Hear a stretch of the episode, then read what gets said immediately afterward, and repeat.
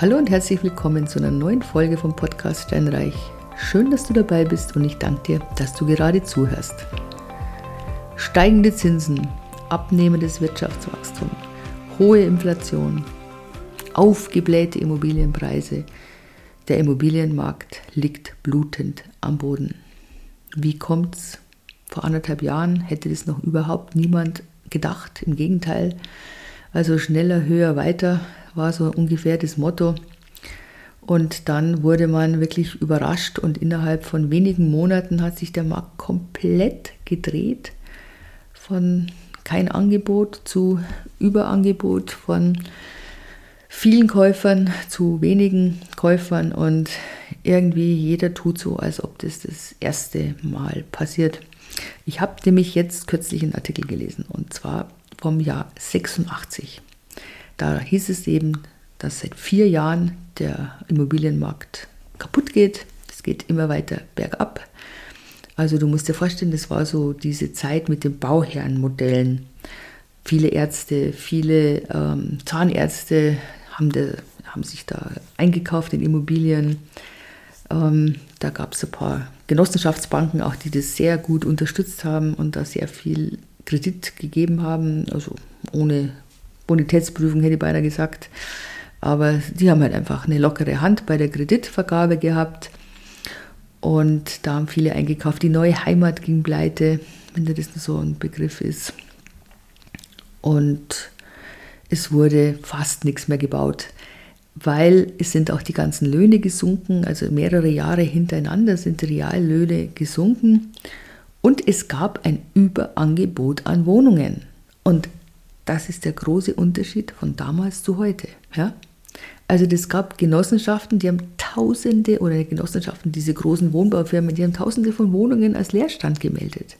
Klar, günstige Wohnungen waren immer schon rar, also sehr günstige Wohnungen.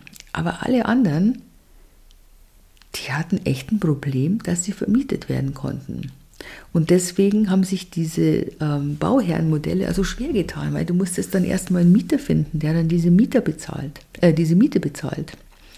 Und da gab es wirklich äh, Wohnungspreise, die dir, wenn du die hör, heute hörst, Hamburg, Altona, ähm, eine Wohnung für 32.500 D-Mark. Es war völlig wurscht, ob das jetzt in Hamburg war oder in, ähm, in München, in, in Grünwald, ob das im Bayerischen Wald war oder, oder irgendwo am Rhein.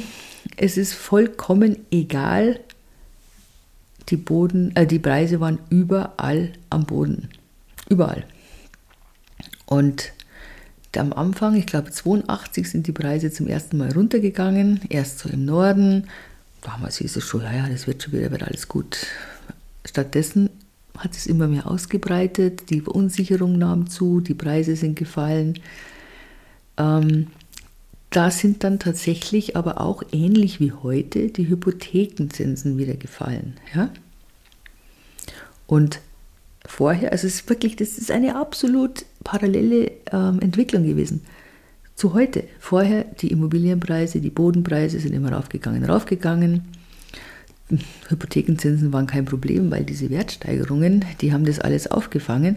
Und jetzt ist er total zusammengekracht. Also im Jahr 86. Und wie gesagt, anders zu heute, es gab einfach zu viele Wohnungen, auch für Mieter, heute nicht mehr. Es gab dann natürlich auch welche, die gesagt haben, ja, hm, in den 90ern wird es noch schlimmer werden. Er eine hat erzählt, ein Fachmann, der seinen ganzen Immobilienbestand verkauft. Einer hat gesagt, okay, wenn du meine Wohnung kaufst, dann darfst du einen Hirsch oder zwei Rehböcke in meiner Jagd abschießen, zusätzlich. Hauptsache, die Wohnung wird verkauft. Also das war dann schon fast nicht mehr so normal, sage ich mal. Ja, es Manche haben ja dann wirklich versucht, alles rauszuhauen vor lauter Panik, dass sie dann sitzen bleiben, auf den Schulden sitzen bleiben, auf unrentablen Immobilien und äh, sie haben sich verarmt gesehen und so weiter. Ähm, alles natürlich Quatsch, ja.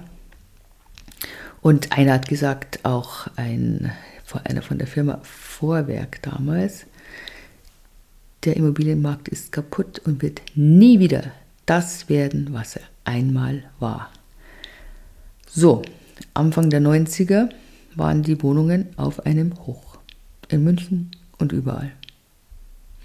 Also du siehst, der Markt geht in Wellen und es war 86 ein Riesenthema da. Also es war ein wahnsinnig langer Artikel und echt interessant. Ähm, und wenn du dann denkst, wie die dann in Panik teilweise verkauft haben und was das heute wert wäre, unfassbar. Also, aber ganze Berufsgruppen eben, früher die Stütze des Geschäftes der Kapitalanleger, haben eben nicht mehr gekauft. Ja, was ist der Unterschied zu heute vielleicht auch? Also was, was ich schon bemerke oder sehe oder was für mich einfach ein Grund ist, klar, wir haben es ja vorher gesagt, Zinsen und so weiter, das liegt natürlich, äh, spielt eine große Rolle. Das ist, wir haben in den letzten zehn Jahren einfach immer nur steigende Immobilienpreise und sinkende Zinsen gesehen. Und viele Leute, die kaufen wollen. Weil mit diesen Zinsen, ganz ehrlich, da konntest du, du konntest eigentlich nichts falsch machen. Du konntest die letzte Bruchbude kaufen, sie ist trotzdem im Preis gestiegen.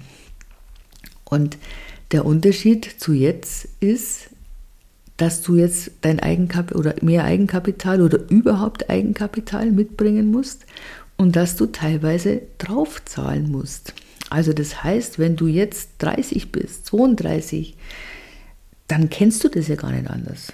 Du kennst es nur, du kaufst eine Immobilie und der Mieter bezahlt natürlich selbstverständlich deinen gesamten äh, dein, oder deckt deinen gesamten Kapitaldienst und dir bleibt noch was übrig. Und das kennst du. Was anderes kennst du nicht. Und auch bei den eigengenutzten Immobilien. Du hast was gekauft, du hast gebaut und es war auf jeden Fall günstiger als zu mieten. Und du bist trotzdem zweimal im Jahr in Urlaub gefahren. Ja? Und das zweite Auto war da. Das heißt, man hat sich nicht eingeschränkt mehr beim Immobilienkauf. Also das muss man schon auch mal sehen. Früher war das tatsächlich anders. Wenn man sich da eine Immobilie zum Selbstnutzen gekauft hat, da ist man halt die nächsten fünf Jahre nicht in Urlaub gefahren. Dann gab es halt das zweite Auto nicht oder es war halt dann ein altes Auto. Also dieses Bewusstsein, ich muss mich einfach einschränken, wenn ich so meinen Wunschtraum mir erfülle, ein Eigenheim zu kaufen. Und ich habe gerade einen Artikel gelesen, nach wie vor ist es der größte Wunschtraum von den Deutschen, ist es ein Eigenheim zu haben. Ja? Also dieser Traum ist nicht ausgeträumt, das ist wirklich das, was sich jeder wünscht. Aber man möchte vielleicht nichts mehr tun dafür. Ich weiß, das klingt jetzt so negativ, aber ich mache da ja gar keinen Vorwurf, weil, wie gesagt, wenn du es nicht anders kennst, dann findest du es komisch, wenn man dann doch sich einschränken muss, wenn man eine Immobilie kauft. Aber ich kann nur sagen, das war jahrzehntelang, war das gelebte Realität. Das ist nicht mehr so. Die Oma hat mitgeholfen und den Garten hat man halt dann später gemacht oder man hat den selber angelegt. Jetzt ist es so nach dem Motto, was kostet die Welt? Naja gut, da muss man jetzt das gleich gut machen und es muss gleich alles stehen und so weiter.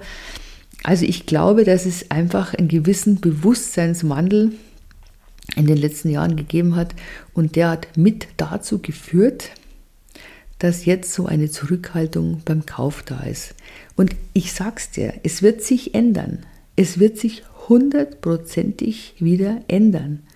Weil nochmal, es gibt zu wenig Wohnungen, es gibt zu wenig Häuser und das Bewusstsein ändert sich wieder. Die Zinsen sind immer noch niedrig. Und dann gibt es halt kein großes Einfamilienhaus für eine vierköpfige Familie, sondern dann gibt es halt wieder ein Reihenhaus. Also auch das, man darf jetzt, man musste schon sehen, dass zum Beispiel dieses Wohnflächenbedürfnis größer geworden ist. Ich habe kürzlich so eine Abhandlung auch gelesen, ähm, da ging es darum, ein Wohnungskauf in den 70er Jahren versus Wohnungskauf jetzt, also mit jetzt, jetzt. Und ganz klar, es war damals viel teurer, eine Immobilie zu erwerben, weil die Kaufkraft viel schlechter war und die Zinsen weiter oben waren. Also es ist nicht so, dass heute jetzt die Immobilien so unfassbar teuer sind und die Zinsen so unfassbar teuer und keiner kann sich mehr was leisten.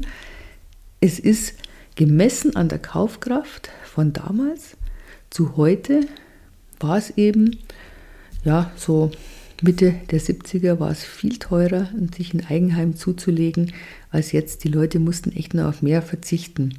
Deswegen glaube ich, dass es da wieder so einen gewissen Sinneswandel geben wird. Also das wird mit Sicherheit kommen. Ich möchte dir damit nun Mut machen und nicht den Immobilienmarkt schlecht reden, überhaupt nicht. Es ist, wahrscheinlich wird es nicht in ein, zwei Jahren so weit sein. Ich meine, gut, man weiß sowieso nie, ob es nicht, wenn wieder ein Krieg kommt oder sonst irgendwas, dann keine Ahnung. Gegen sowas ist mir ja nie gefeit. Aber wenn alles normal läuft, ich glaube nicht, dass es heuer schon passieren wird. Heuer werden die Zinsen nochmal raufgehen. Nächstes Jahr wahrscheinlich wird es auch noch keine Entspannung geben, weil die Baupreise einfach immer noch wahnsinnig hoch sind. Wir hatten jetzt gerade den Fall in München, dass ein großer Bauträger gesagt hat, er stoppt jetzt diesen Bau von seinem geplanten Projekt, weil es so teuer geworden ist, dass es nicht rentiert, die Vermietung, selbst wenn er 25 Euro pro Quadratmeter verlangen ähm, würde.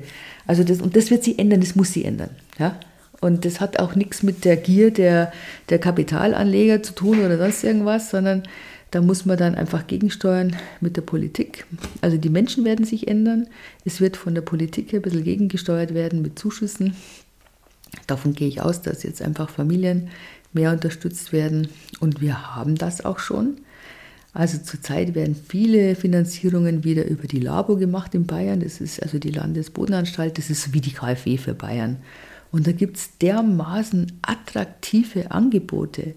Also wirklich, wenn du jetzt gerade in der, in der Situation bist, du hast eine junge Familie, du bist frisch verheiratet, ein Kind, vielleicht du bist, deine Frau ist schwanger oder du bist schwanger und das zählt nämlich auch schon als Kind, dann gibt es so dermaßen super Zuschüsse und ähm, auch so ganz tolle Kreditangebote, also 40 Prozent vom Kaufpreis, da kriegst du einen Kredit für unter 1 Prozent. Ja.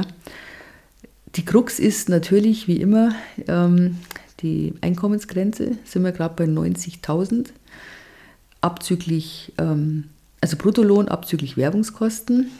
Aber da muss man eben, das muss man sich immer anschauen. Also such dir da einen wirklich guten Finanzierer, wenn du gerade vorhast, dass du dir selbst was kaufen möchtest. Also als junge Familie, ich finde, das, das ist im Moment das Umfeld zur Finanzierung für junge Familien ist sehr gut. Das ist sogar noch besser, als es jetzt noch vor anderthalb Jahren war.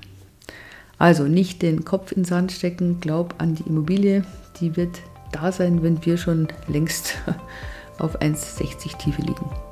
In diesem Sinne, ich wünsche dir einen schönen Tag, ich wünsche dir eine tolle Woche. Ich freue mich, wenn du mir schreibst, ich freue mich, wenn du mir eine Bewertung gibst und mich weiterempfiehlst. Mach's gut. Tschüss.